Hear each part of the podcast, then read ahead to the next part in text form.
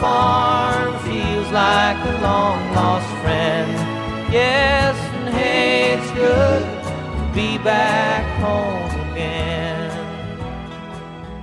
Hola, te comunicaste con Sinergia. Estamos en casa, pero no disponibles ahora para poder atenderte, por lo cual vas a tener que hablar con nuestro contestador. Todo lo que digas podrá ser grabado, escuchado y usado por nosotros.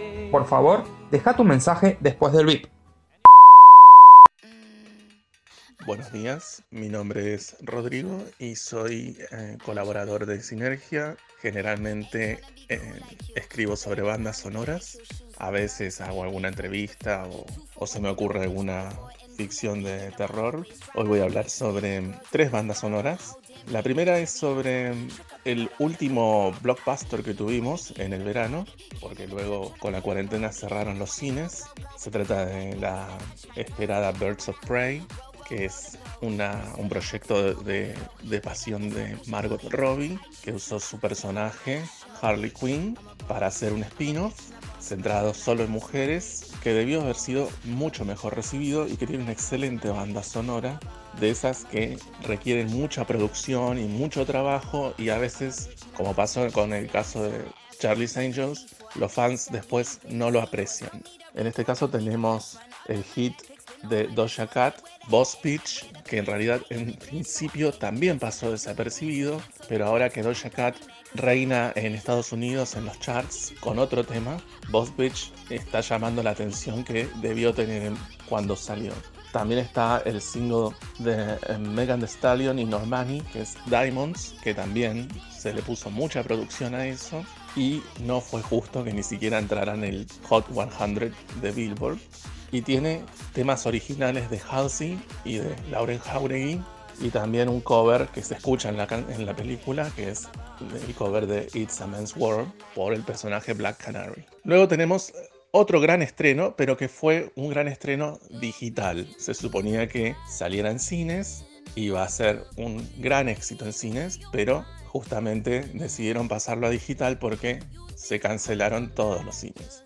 Esto es Trolls World Tour, la secuela de Trolls, que tiene a Justin Timberlake detrás, con Max Martin, que es el arquitecto de todos los hits pop que han llegado al número uno o al top 10 en todo el planeta durante los últimos 20 años. Imagínense que es el tipo que le compuso todos los hits a NSYNC y a Backstreet Boys y que le dio el mega hit Baby One More Time a Britney.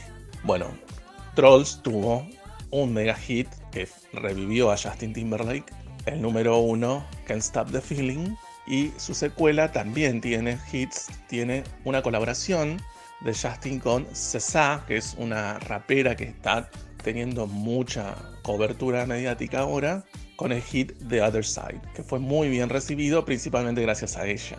También está Anderson Pack, que es un rapero que tiene mucha credibilidad y tiene excelentes críticas en sus discos, en el segundo corte con JT también con Justin Timberlake, con Don't Slack. Esta es otra gran banda sonora con mucha producción, mucho trabajo, canciones originales que es bueno prestarle atención, sobre todo en este momento que estamos con más tiempo en casa para descubrir cosas que generalmente en, en el medio de tanta información se nos pasan. Y vamos a terminar con Hansel, con Hansel y Gretel, el cuento, adaptado por Osgood Perkins, transformado en Gretel y Hansel. Gretel y Hansel tiene a Sofía Lillis como la protagonista.